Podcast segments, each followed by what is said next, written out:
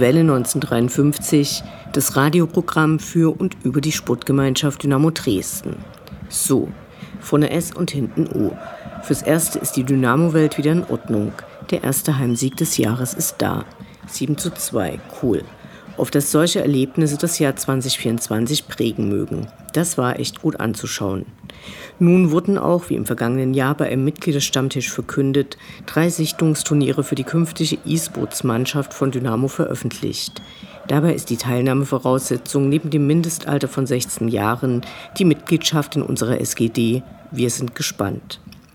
Ein großes Thema, was für alle Fußballfans, also uns alle hierzulande relevant ist, ist die mögliche Vergabe eines Teils der Mädchenrechte der DFL an einen Investor und die dadurch hervorgerufenen ligaübergreifenden Fanproteste, die zunächst durch Schweigen, also dem Ausbleiben des organisierten Supports in den ersten zwölf Minuten der Spiele geprägt waren, nun aber zu kreativen Spieleunterbrechungen übergegangen sind.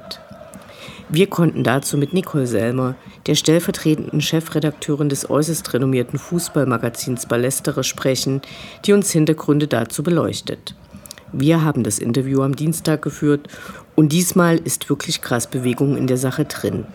Zum einen hat sich einer der potenziellen Sponsoren, BlackRock, zurückgezogen. Gestern hat dann Hannover 96, und zwar der FV, sich gemeldet und nochmal sehr klar dargelegt, warum die geheime Abstimmung eine Farce war und futtern einen personellen und strukturellen Neuanfang in der DFL. Ihr hört die 178. Ausgabe von Welle 1953. Mein Name ist Anne Vidal, sportfrei.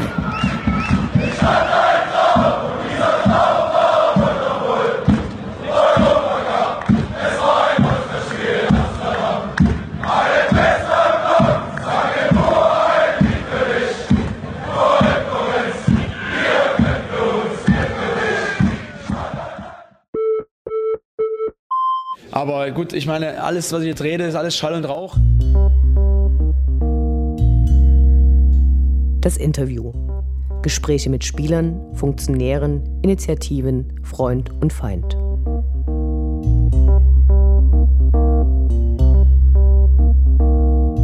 Wir sprechen heute mit Nicole Selmer.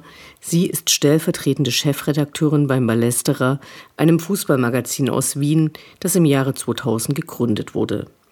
In der Selbstbeschreibung heißt es, die Ballesterer Autoren und Autorinnen zeichnet eine kritische Sichtweise auf das aktuelle Fußballgeschehen aus. Sowohl die zunehmende Kommerzialisierung wie auch das Zurückdrängen von Fans und Fankultur aus den Stadien werden laufend thematisiert. Zitat Ende. Das Gespräch mit Nicole haben wir am Dienstag aufgezeichnet. Kurz danach kam die Meldung, dass sich Blackstone als einer der beiden möglichen Investoren zurückgezogen hat und damit die DFL nur noch mit einem verhandeln kann, dann veröffentlichte der Hannover 96 e.V. sein sprengstoffhaltiges Papier zur DFL und einige Vereine fordern eine transparente Neuabstimmung. So ist das schnelllebige Fußballgeschäft, auch wenn es im Gespräch unter anderem darum geht, dass Fanproteste sich über Jahre und Jahrzehnte entwickeln.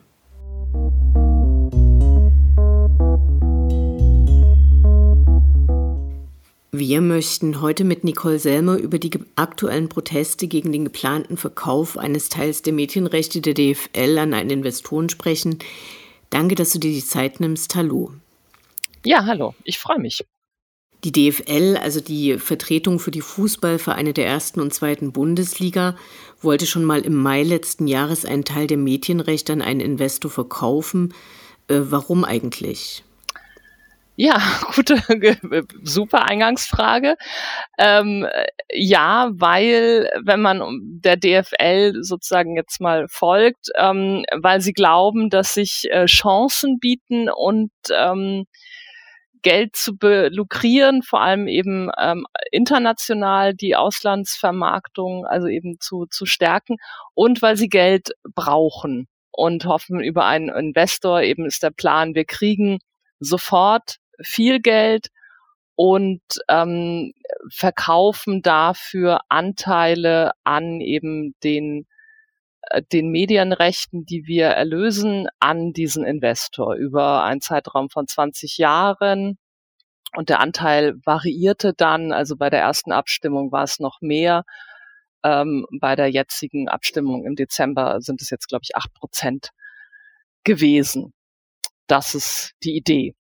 Und diese Prozentzahlen, das wäre ein Satz, den jeder Verein von seinen Medienanteilen quasi an den Investoren zurückzahlen muss, oder? Naja, das wird halt von den Gesamteinnahmen äh, abgezogen, aber natürlich ist das was, was die Vereine dann äh, im Lauf dieser 20 Jahre irgendwie natürlich weniger ähm, bekommen. Und äh, damit sich das richtig rechnet, ähm, dürfen die Erlöse auch nicht nicht weniger werden. Und das ist natürlich auch so ein bisschen die, die Krux an der Sache, weil auf den anderen Märkten, die in letzter Zeit die ihre Medienrechte verkauft haben, also ich glaube eben vor allem die Serie A, hat man schon gesehen, dass so die fetten Jahre vorbei sind eher.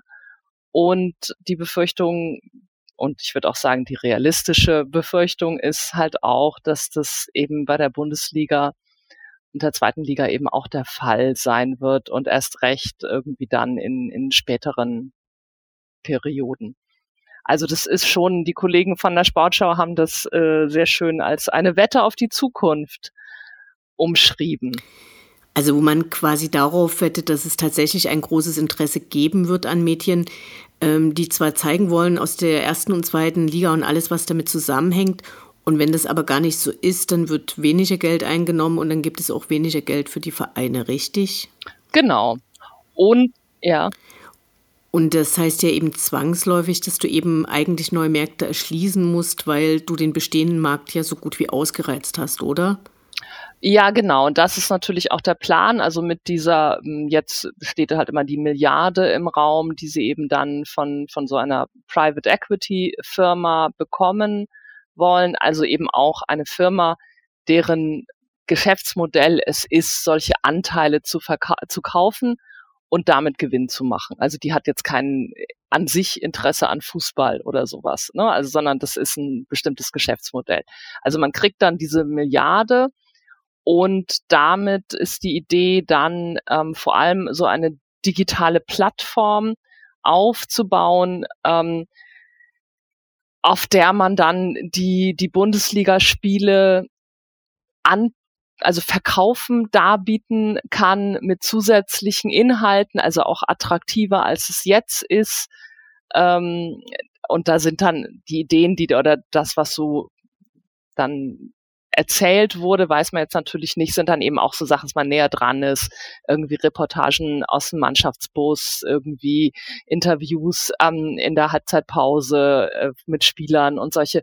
Also sowas halt in diese Richtung gedacht und nicht, ich meine, man kann sich ja auch andere Sachen vorstellen, wie kann euer Produkt irgendwie, dieses Fernsehprodukt besser werden, die auch sinnvoll sind irgendwie, aber es ist jetzt, sind solche Sachen sind jetzt eher im, im Gespräch gewesen.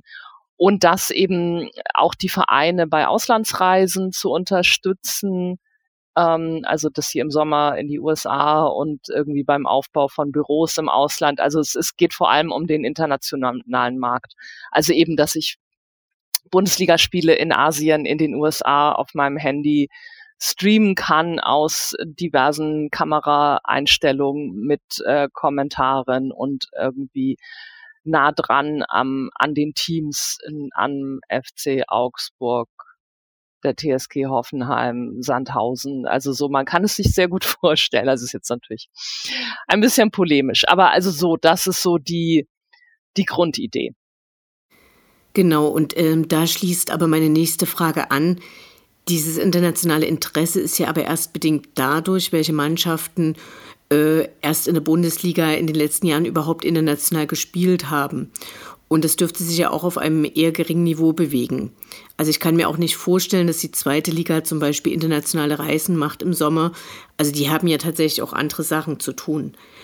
Und diese Überforderung der Spieler durch immer mehr Verpflichtungen, mehr Spiele ist ja auch ein großes Thema. Heißt es jetzt von vornherein eigentlich nur die Vereine, die jetzt groß und auch international erfolgreich sind, dass die überhaupt davon profitiert hätten?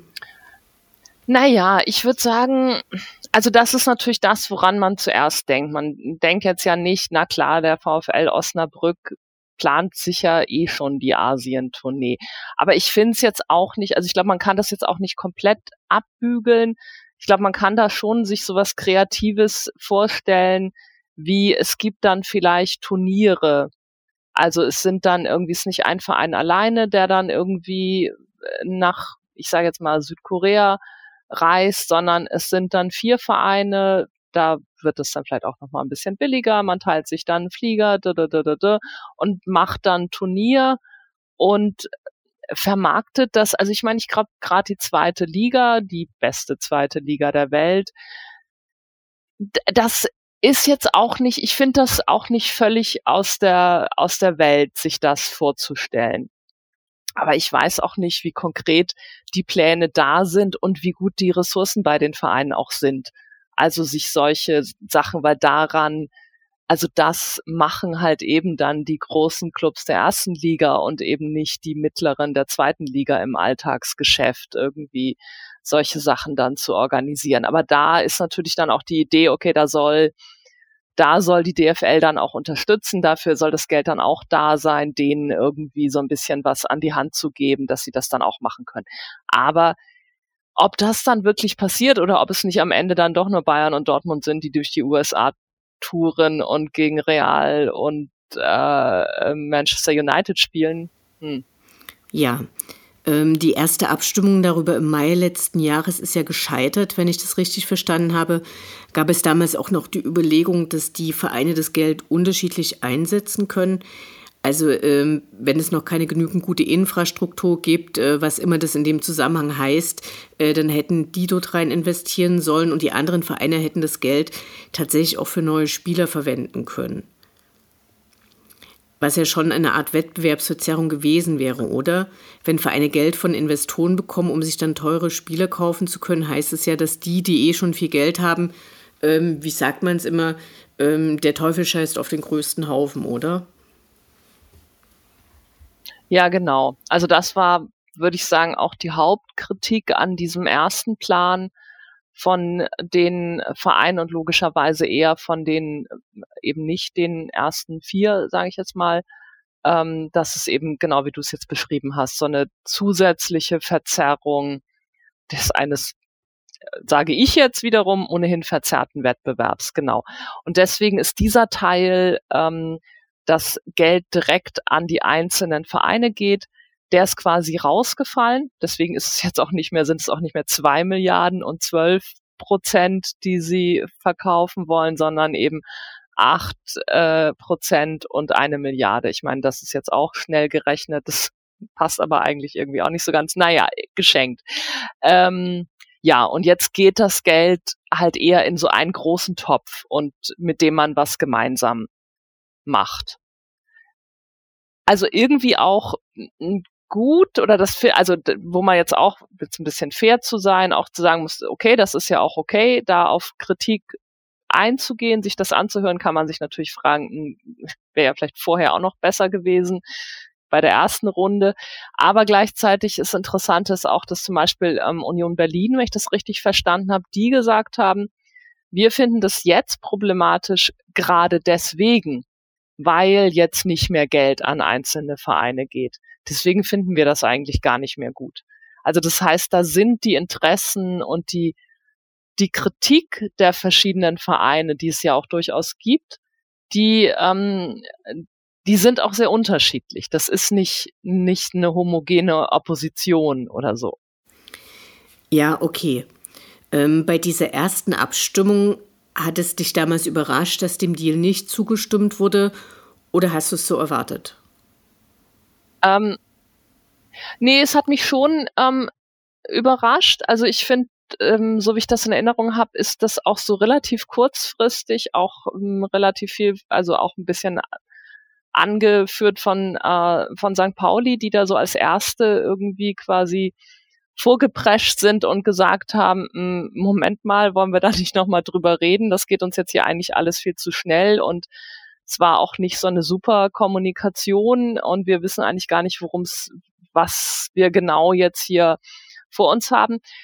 Ähm, also ich fand das schon, doch ich glaube, ich fand es schon so ein bisschen überraschend dann, und ich war ja nicht die Einzige, wenn ich die Gesichter von Hellmann und Watzke richtig gedeutet habe. Also das, ähm, ich glaube, die haben schon geglaubt, dass das kriegen wir hier jetzt einfach so durch. Und es wurde ja danach auch relativ deutlich, wurde an die Vereine in der zweiten Liga gesagt, dass man sich beim nächsten Mal dann auch unsolidarisch verhalten würde, wo ich nicht genau nachvollziehen konnte, was das bedeuten soll. Aber ich hätte nun wie andere Fans vielleicht auch nach dieser Abstimmung gedacht, dass damit das Thema vom Tisch ist. Also DFL, und es ist ja vielen Fußballfans immer nicht so klar, Vielleicht sagt man es deshalb nochmal. Also alle Vereine, die in der ersten und zweiten Liga spielen, die sind dort Mitglieder und die treffen sich und die stimmen ab, wie bestimmte Aspekte des deutschen Fußballsports in der ersten und zweiten Liga gebildet werden. Ähm, kann man das so sagen? Ja, man kann, also die DFL ähm, ist im Grunde ein bisschen ein Spiegelbild auch vieler Vereine. Also es gibt ein, eine GmbH oder eine ausgegliederte äh, Teil und dann gibt es eben auch, ist es auch ein ein Mitgliederverein. Also die DFL ist auch ein Verein. Da sind 36 Mitglieder. Das sind eben die Vereine der ersten und zweiten Liga und die haben alle eine Stimme und die ist gleich viel wert. Also da ist der, die Stimme von Osnabrück zählt so viel wie die vom FC Bayern. Das ist ganz cool. Genau. Und dann schicken die Vereine ihre Geschäftsführer wen sie wollen im Wesentlichen. Also ich glaube, man kann jemanden benennen, so, ne? Mhm. Genau, und dann hängt es eben von den Vereinen ab, ob die Vereine mit ihren Fans äh, Absprache halten oder ob dort bestimmte Prozesse etabliert wurden. Und äh, die sprechen darüber, ob die einfach hingehen und wissen, unsere Fans finden das scheiße und wir haben das jetzt trotzdem in der Hand und stimmen mit, äh, ja, so okay. Also ich hätte gedacht, dass eben diese Abstimmung dann vom Tisch ist, weil offensichtlich haben sich die Mitglieder der DFL mehrheitlich dagegen entschieden und wie kam es dann dazu, dass es im Dezember nochmal sehr kurzfristig eine neue Abstimmung gab, die da angesetzt wurde? Ja, das ist auch eine gute Frage. Ich glaube, daran ähm, kann man erkennen, wie sehr die DFL sich unter Druck sieht. Also wie nötig es aus äh, der Sicht der Führung der DFL, muss man jetzt ja sagen, also der, das ist ja die Geschäftsführung, ähm, und der Vereine, die eben für dieses Modell sind oder das vorantreiben, es irgendwie ist, ähm, dass dieses Geld reinkommt. Also ich meine, da kann man auch noch mal ein bisschen zurückdenken an den Beginn der Pandemie, wo halt ja quasi so fünf Minuten nach dem ersten Lockdown auf einmal ein Drittel der Vereine sagt, äh, wir sind übrigens in übermorgen pleite, wenn nicht was passiert, wo man ja auch gedacht hat, upsa, das ging jetzt aber zügig so. Und daran hat sich offenbar gar nicht so viel geändert. Ähm, das kann man da ja auch so ein bisschen erkennen. Also, dass so immer noch sehr, ähm, ja, sehr auf Kante genäht äh, wird. Das heißt dann aber auch, dass obwohl DFL und DFB ja Lizenzierungsbedingungen haben, wo die Vereine vor der Saison abgeben müssen, wie sie sich das vorstellen, wie sie das alles finanzieren, dass diese Kriterien eigentlich gar nicht reichen, um im Fußball halbwegs erfolgreich spielen zu lassen, weshalb die Vereine sich permanent überschulden und wenn dann eben tatsächlich so eine Krisensituation kommt, eben gar nicht gewährleistet ist, dass sie weitermachen können, oder?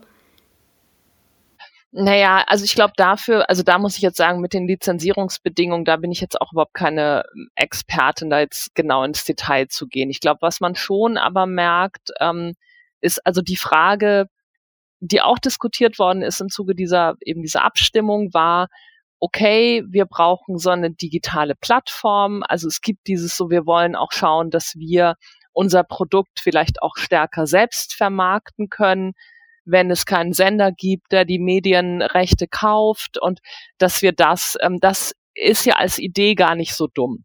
Also zu sagen, wir als Liga vermarkten uns selbst oder als die beiden Ligen, als deutscher Profifußball der ersten und zweiten Liga und machen dann so ein schönes Produkt und gehen dann irgendwie auf die internationalen Märkte und sagen, hier, hier habt ihr alles in einem Paket, kostet so und so viel und das Geld geht dann an uns. Das finde ich jetzt an sich als Idee gar nicht so schlecht. Ähm, und dazu sagen, aber das können wir doch vielleicht auch selbst bezahlen. Da brauchen wir ja nicht einen Investor und das zahlen wir selbst und dann ist alles, was dabei rumkommt, bleibt auch bei uns. Und das wäre auch gar nicht so teuer gewesen, kann man sagen. Irgendwie, ich glaube, irgendwie eben, wie gesagt, die Sportschau-Kollegen, die da sehr, sehr gute Berichterstattung gemacht haben, haben irgendwie sowas, naja, es wären dann so um und bei drei Millionen pro Jahr und pro Verein. Also das ist für einige Vereine sehr viel Geld. Genau, und es wäre aber auch, wenn man, also man würde halt quasi, die zahlen ja so eine Abgabe an die DFL jedes Jahr. Diese Abgabe hängt, ähm, die ist so ein prozentualer Anteil der Gesamterlöse die ein Verein macht. Das heißt, die großen Vereine zahlen in diesem Fall tatsächlich mal mehr.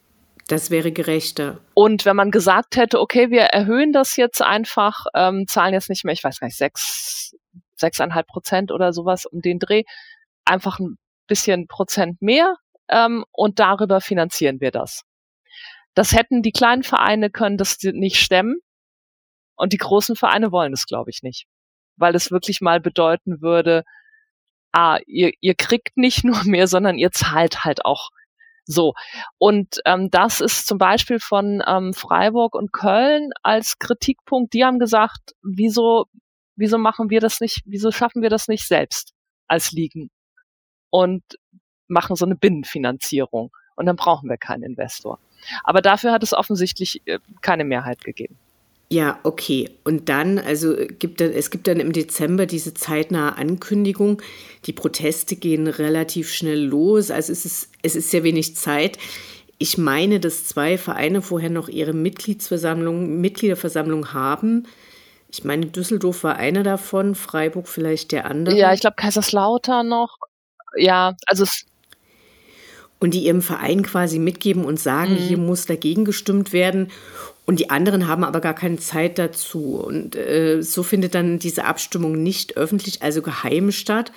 Sonst ist es so, dass die Leute mit Hilfe eines Tools wählen, wenn ich das richtig verstanden habe, und man nachvollziehen kann, mhm. wer wie gewählt hat. Und das findet diesmal nicht so statt. Kannst du uns vielleicht ein bisschen erzählen, was da passiert ist?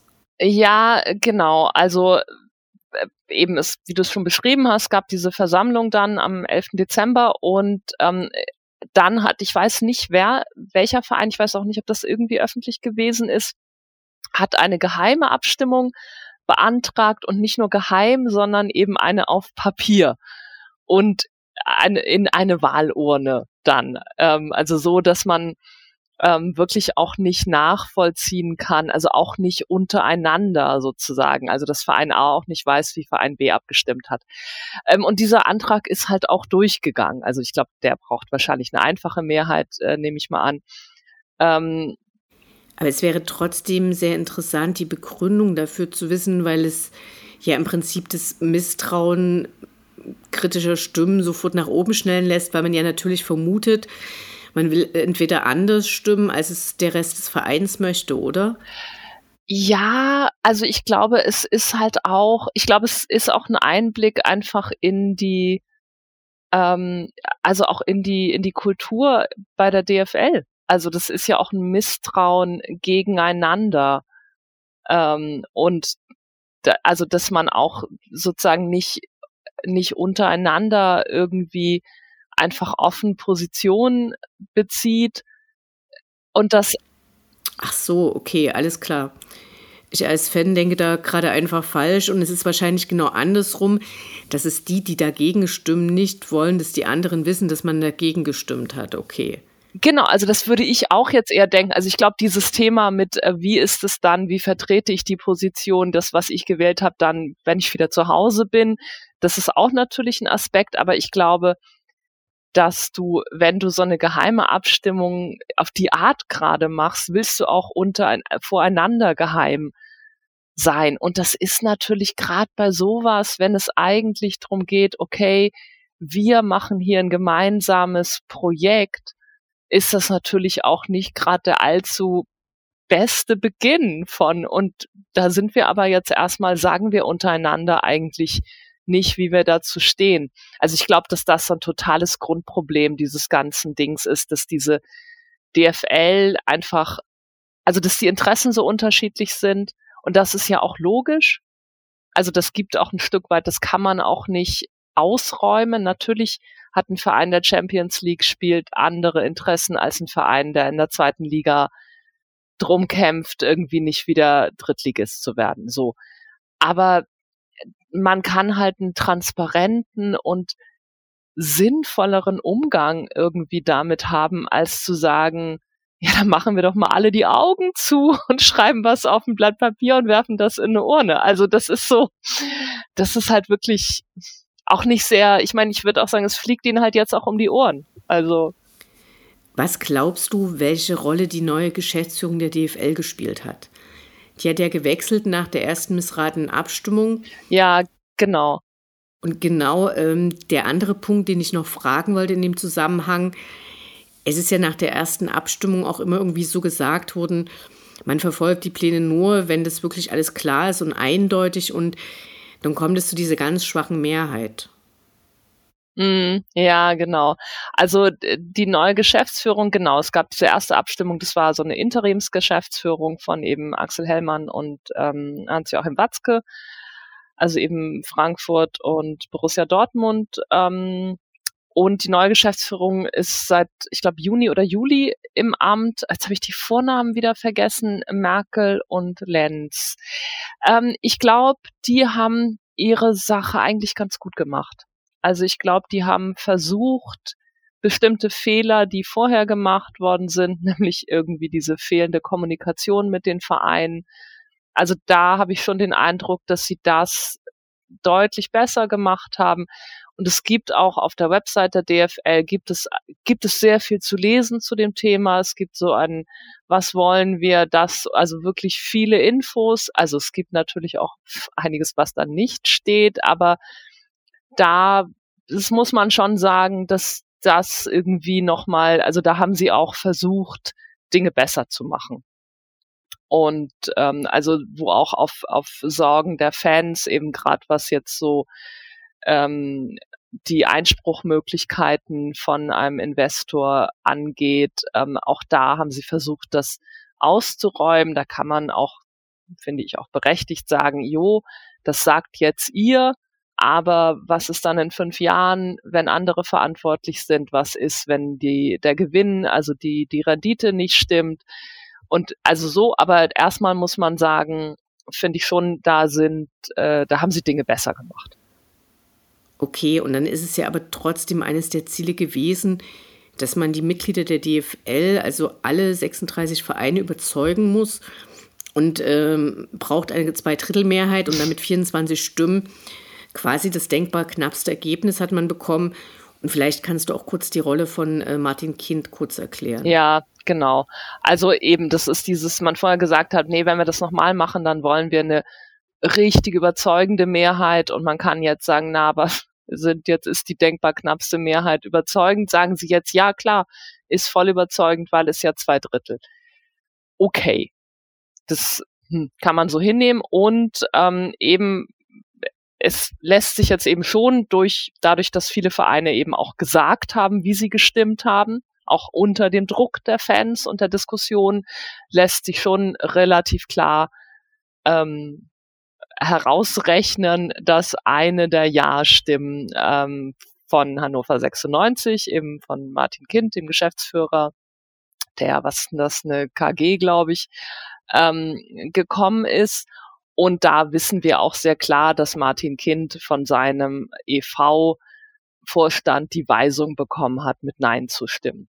Und wir wissen auch, dass die Verhältnisse zu 50 plus 1 bei Hannover 96 ähm, da, also die Anerkennung der DFL, äh, dass Hannover 96 die 50 plus 1 Regel einhält, unter anderem darauf basiert, dass Martin Kind ähm, Weisungen des Vereinsvorstands zu erfüllen hat.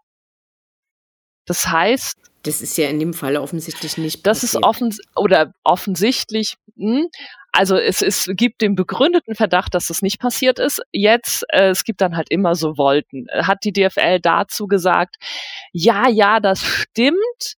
Das haben wir gesagt mit dem, er soll die Weisung erfüllen, aber da haben wir andere Sachen gemeint. Da haben wir Sachen gemeint, äh, so vereinsinterne Entscheidungen und nicht sowas hier bei der DFL, wo es um internationale Vermarktung und Investorendeal und so geht.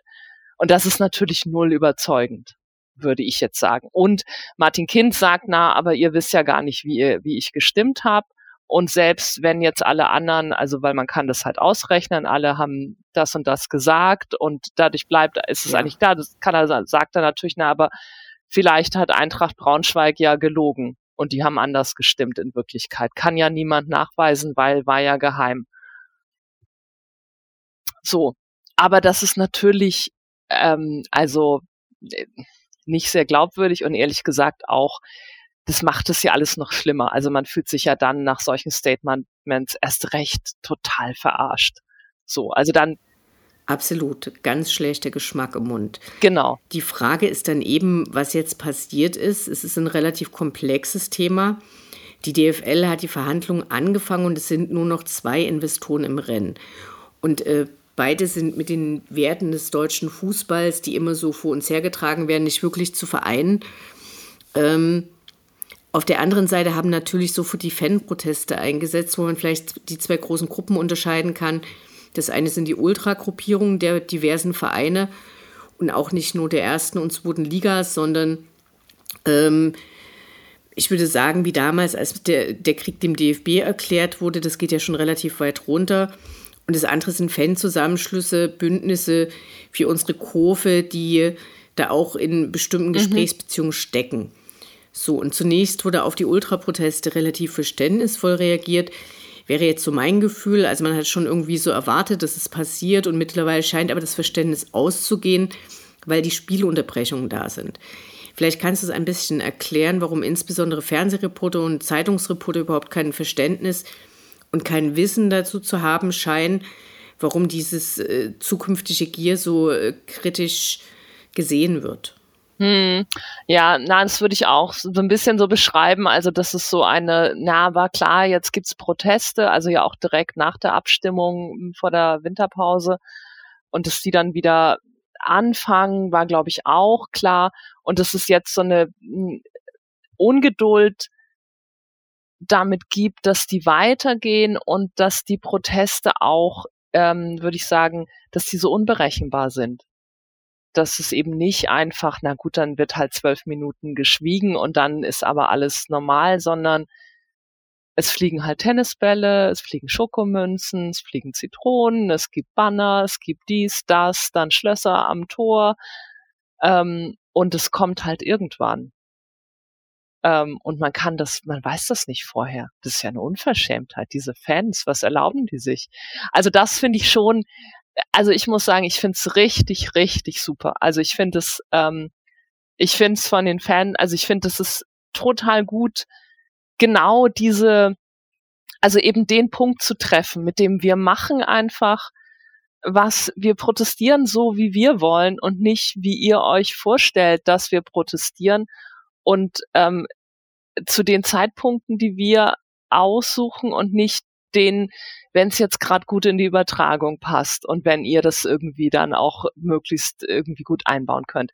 Und das finde ich, da treffen die so einen richtig guten Punkt. Also das finde ich, ähm, ja, also das, das finde ich super. Und ich würde auch sagen, indem du hast es jetzt so, also Fans sind zu Recht immer äh, ungnädig damit, wenn man sagt, ja, die Fans machen dies, das. Äh, Journalistinnen sind ungnädig damit, wenn man sagt, ja, die Medien machen dies, das. Ähm, also ich finde es unterschiedlich. Ähm, sowohl jetzt was, also sowohl beim, beim, beim Fernsehen als auch eben bei äh, Print und sonstigen Medien, also dass man da wirklich so differenzieren muss. Ich sage es jetzt mal ganz banal vom letzten Freitag, ähm, also jetzt zu dem Zeitpunkt, wo wir aufnehmen, letzten Freitag, das Spiel von ähm, Hannover 96 beim HSV ähm, und danach eben ähm, Borussia Dortmund gegen SC Freiburg. Das erste Spiel lief bei Sky und das zweite bei The Zone. fand ich die Kollegen bei The Zone, ich finde, die haben es äh, viel besser gemacht. Die haben einfach Hintergründe erklärt und ähm, also auch nochmal zurückbezogen auf das, das an das Spiel davor, also haben diese Kindgeschichte zum Beispiel nochmal erklärt. Das fand ich irgendwie, das fand ich wirklich deutlich besser als bei Sky war so auch einfach Falschinformationen und irgendwie und eben ganz viel so moralische Empörung und eben auch immer dieser Punkt mit, ja, aber die Fans, die schaden ja ihrem eigenen Verein, weil das ist ja so sportlich dann für sie auch schlecht, wenn das Spiel dann abgebrochen und gegen sie gewertet wird, wo man denkt, boah, wie lange machst du deinen Job schon? Das musst du doch irgendwann mal mitgekriegt haben, dass das irgendwie nicht der Punkt ist. So. Ja, aber offenbar nicht. Ja, ich wollte tatsächlich auf dieses eine Spiel noch mit eingehen weil es so die Komplexität der Proteste total gut zeigt. Also das eine, wo man auch sehen kann, dass es eine Vorgeschichte gibt, dass es eben nicht so aus der, auf einmal denkt jemand, äh, jetzt passiert ja was Schlimmes und dann fängt es an, sondern es sind ja tatsächlich auch Entwicklungen, die teilweise Jahrzehnte angedauert haben. Also bei dem Spiel äh, Hannover in Hamburg, da wurden zum einen drei Gesichter im Fadenkreuz gezeigt, wo auch Aufrufe zur Gewalt drin gesehen wurden. Vielleicht kannst du uns kurz erläutern, weil das ja auch auf eine ältere Geschichte zurückgeht. Ja, genau. Da war äh, also eben Martin Kind, das haben die ähm, Hannover 96-Fans eben Gesicht von Martin Kind im Fadenkreuz und ähm, ich habe es den, den Spruchbandtext dazu nicht mehr exakt präsent, aber der sich eben auch auf die der also Investorendeal und dann Spielunterbrechung jetzt war eben auch ein Teil davon. Ich kann es dir kurz sagen, Investoren und Martin Kind sind unser Problem. Die Lösung ist 50 plus 1. Nein zu Investoren und DFL, das war ein Teil davon. Genau, okay, das war also ja, und dann gab es aber irgendwo auch noch die Spielunterbrechung jetzt und also dieses Fadenkreuz-Ding, das ist quasi auch ein Zitat äh, von ähm, eben die, die Hopp-Geschichte, also um Dietmar Hopp ähm, und da die eben der langjährige Mäzen, Sponsor, Investor, wie auch immer und Präsident, glaube ich, auch von der TSG Hoffenheim. Ähm, und das war eben auch äh, wiederum was, was sich auch über Jahre, vor allem zwischen der ähm, Fanszene von Borussia Dortmund und Dietmar Hopp irgendwie abgespielt hat, wo auch Fans persönlich ähm, verklagt worden sind von Hopp, also wo es Prozesse gegeben hat und das eskalierte oder kulminierte dann eben vor vier Jahren ziemlich genau ähm, in eben diesem ach, wirklich extrem bizarren, das war das dann Bayern gegen, äh, gegen die TSG Hoffenheim. Ja, waren das die Bayern? Es muss ja, also es war beim, äh, es muss ja eigentlich äh, fast Hoffenheim gewesen sein. Ja, genau, weil ja Hopp und äh, Rummenigge dann Hand in Hand irgendwie auf dem Rasen. Also wir wollen das jetzt, also ich will das jetzt nicht mehr alles im Detail, aber eben, ich würde sagen, das hat eine lange Geschichte und es hatte zu dem Zeitpunkt auch schon eine Vorgeschichte. Also das war da auch gerade gar nicht irgendwie vor fünf Minuten das erste Mal was vorgefallen, sondern Jahre vorher ging um Kollektivstrafen und also daran sieht man eben auch, wenn man Dinge in Fanszenen auch verstehen will, braucht man auch ein gutes Gedächtnis oder viele Lesezeichen im Browser und äh, ja, auf jeden und Fall. Auch das fehlt natürlich leider irgendwie ähm, auch Kolleginnen und Kollegen in den Medien teilweise, aber eben auch bei den Vereinen. Also das ist ja auch nicht nicht so, dass da alle Leute, die da arbeiten, irgendwie das wirklich in der in der Komplexität dann nachvollziehen, sondern dann ist halt, okay, das ist eine Morddrohung gegen Martin Kind und das ist halt wirklich Blödsinn. Ähm, und das unterschätzt auch auch die Fanszenen komplett. Also ich habe jetzt heute erst ähm, gelesen, weil du das jetzt auch vorgelesen hast, mit dem die Lösung ist ähm, 50 50 plus 01 war, glaube ich, der Text. Ähm, dann wiederum, der kam von den HSV-Fans. Oder nee, der, der kam von Hannover 96. Genau.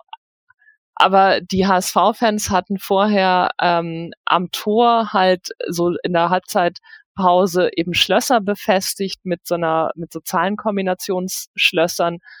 Und die man öffnen konnte mit dem Code 5001. Und das ist halt so toll.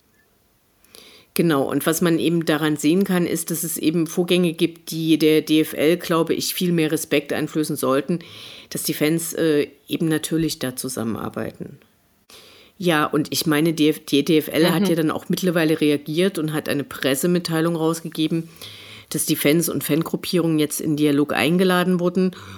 Und da haben dann auch eben die Fangruppierungen jetzt keine Ultragruppierung, sondern unsere äh, Kurve, Finn war mhm. dabei, Buff, die haben mit einem Statement reagiert und ein Teil des Ärgers ging auch darum, dass DFL äh, zwar verkündet hat, dass Leute eingeladen wurden, die Einladung aber noch gar nicht draußen war. Und diese Einladungen wurden dann auch relativ harsch abgelehnt. Vielleicht kannst du das so ein bisschen für uns zusammenfassen. Ja, ja, genau. Also ich finde auch diesen Aspekt der, ähm, was du gesagt hast, die Fangruppen, die vereinsübergreifend zusammenarbeiten, jetzt ja auch nicht zum ersten Mal und nicht, auch nicht zum ersten Mal bei diesen Protesten. Und ich glaube auch, dass sowohl die DFL als auch eben viele in den Medien und bei den Vereinen das, das überhaupt nicht überreißen, wie viel wie viel Organisation, wie viel Solidarität und Kreativität da so drin steckt. Ähm, also und auch letztlich, äh, was für ein Potenzial irgendwie äh, äh ja, genau. Also letztlich natürlich auch die Qualität des Produktes, das sie irgendwie an ihren Investor verscherbeln wollen. Ähm, das besteht natürlich auch nicht zuletzt in dieser Kreativität, muss man sagen. Also das finde ich das eine.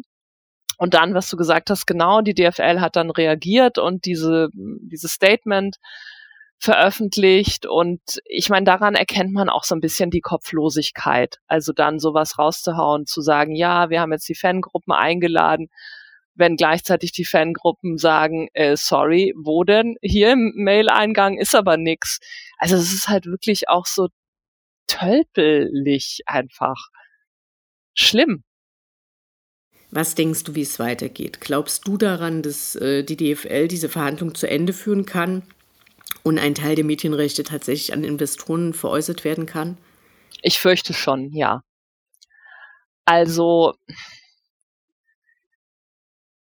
weil ich glaube, dass das alles so zeitsensibel ist. Also die, der Plan ist ja, diese Verhandlungen bis Ende März ähm, zu führen und dann eigentlich auch diesen Vertrag, das alles irgendwie in trockene Tücher zu bringen, damit man das bei der Ausschreibung der Medienrechte für die nächste Periode ab 2025 bis dann 2029, glaube ich, das sind immer vier Jahre, ähm, und die soll im April erfolgen, ähm, dass man das irgendwie dann weiß. Also dass man dann sagen kann, ja, und wir haben dann ja die Kohle und dann machen wir hier dies, das, Streamen, Sachen, digital, was auch immer.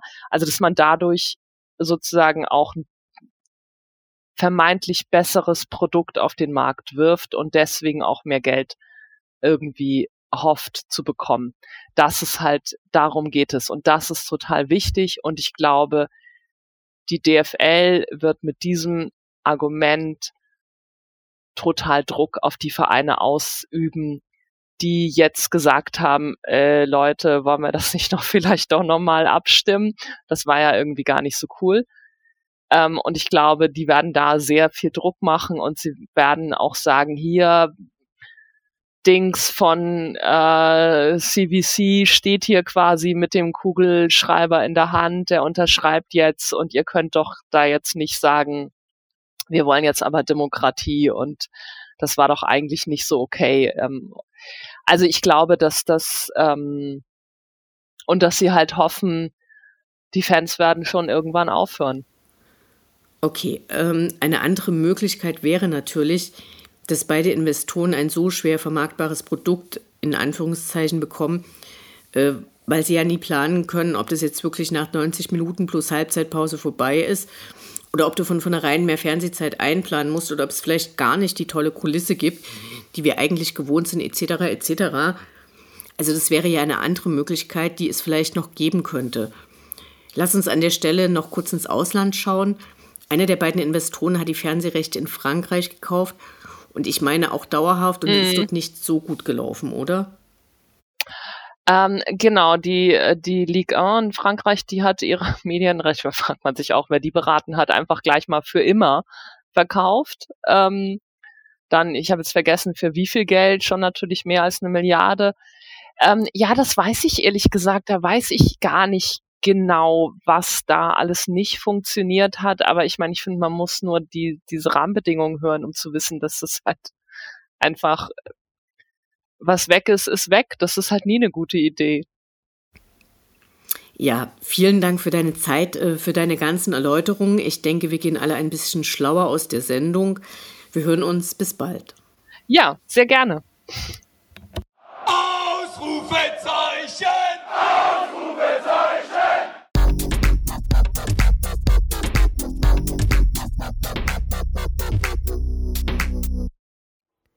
Der Blick nach vorn. Die nächsten Spiele, die nächsten Termine. Hoffnung und Zuversicht. Niederlage oder Ufter.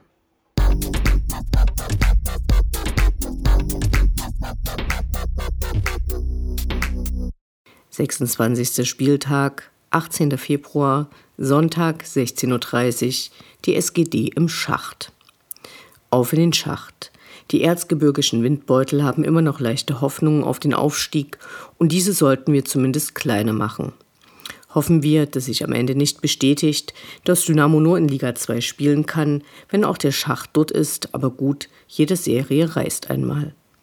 Wieder werden einige Mädchen vom Sachsen-Derby fabulieren sollen sie, für uns ist es nur eine lästige Pflichtaufgabe mit Regionalbezug.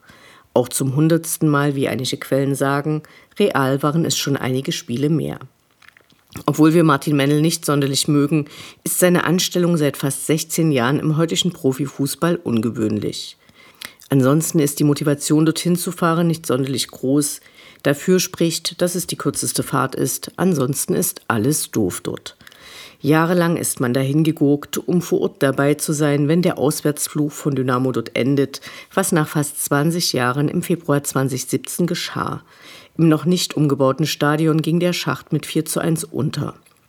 Zwei der Tore schoss damals ein gewisser Stefan Kutschke, eines davon nach Vorlage von Marvin Stefaniak. Der steht nun auf der anderen Seite. Worauf wir uns nicht freuen. Eigentlich ist der Gästeblock dort immer übelst überfüllt, die Nudeln sind überbewertet und die Toiletten sind am Ende eh kaputt.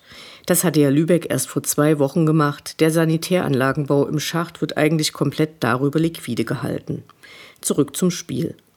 Dynamo muss gewinnen, egal wie, ein Tor mehr als die Schachte muss es sein.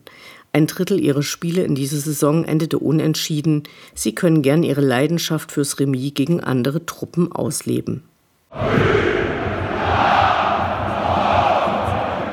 27. Spieltag, 24. Februar, Sonnabend 14 Uhr, Sportgemeinschaft Dynamo Dresden gegen Rot-Weiß Essen. Essen kommt mit einem Sonderzug nach Dresden. Das erleben wir nicht so oft. Es wird ein Spitzenspiel, als derzeit Vierter schnuppern die Essener am möglichen Aufstieg.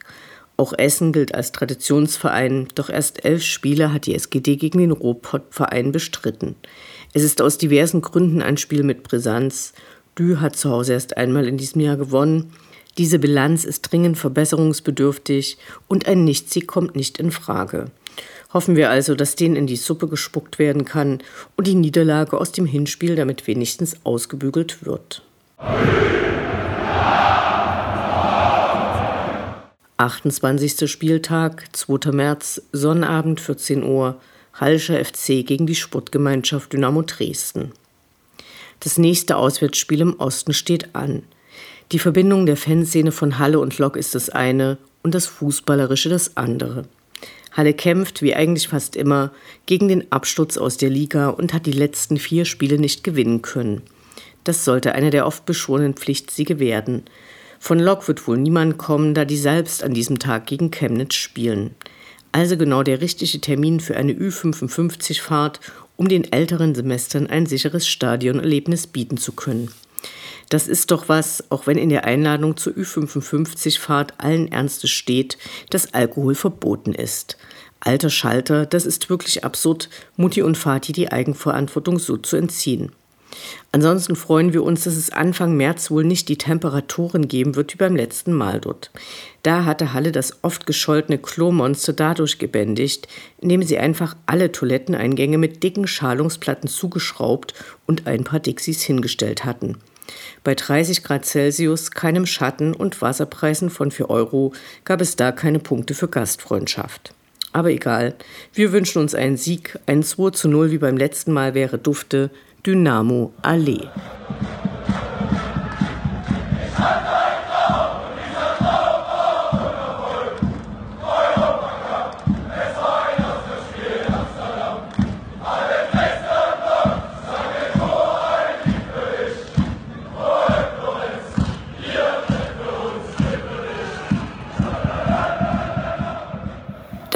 Welle 1953, das Programm für und über die Sportgemeinschaft Dynamo Dresden.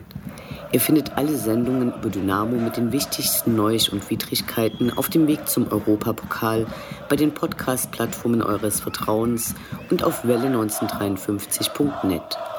Mein Name ist Anne Vidal. Auf Wiederhören, bis zum nächsten Mal.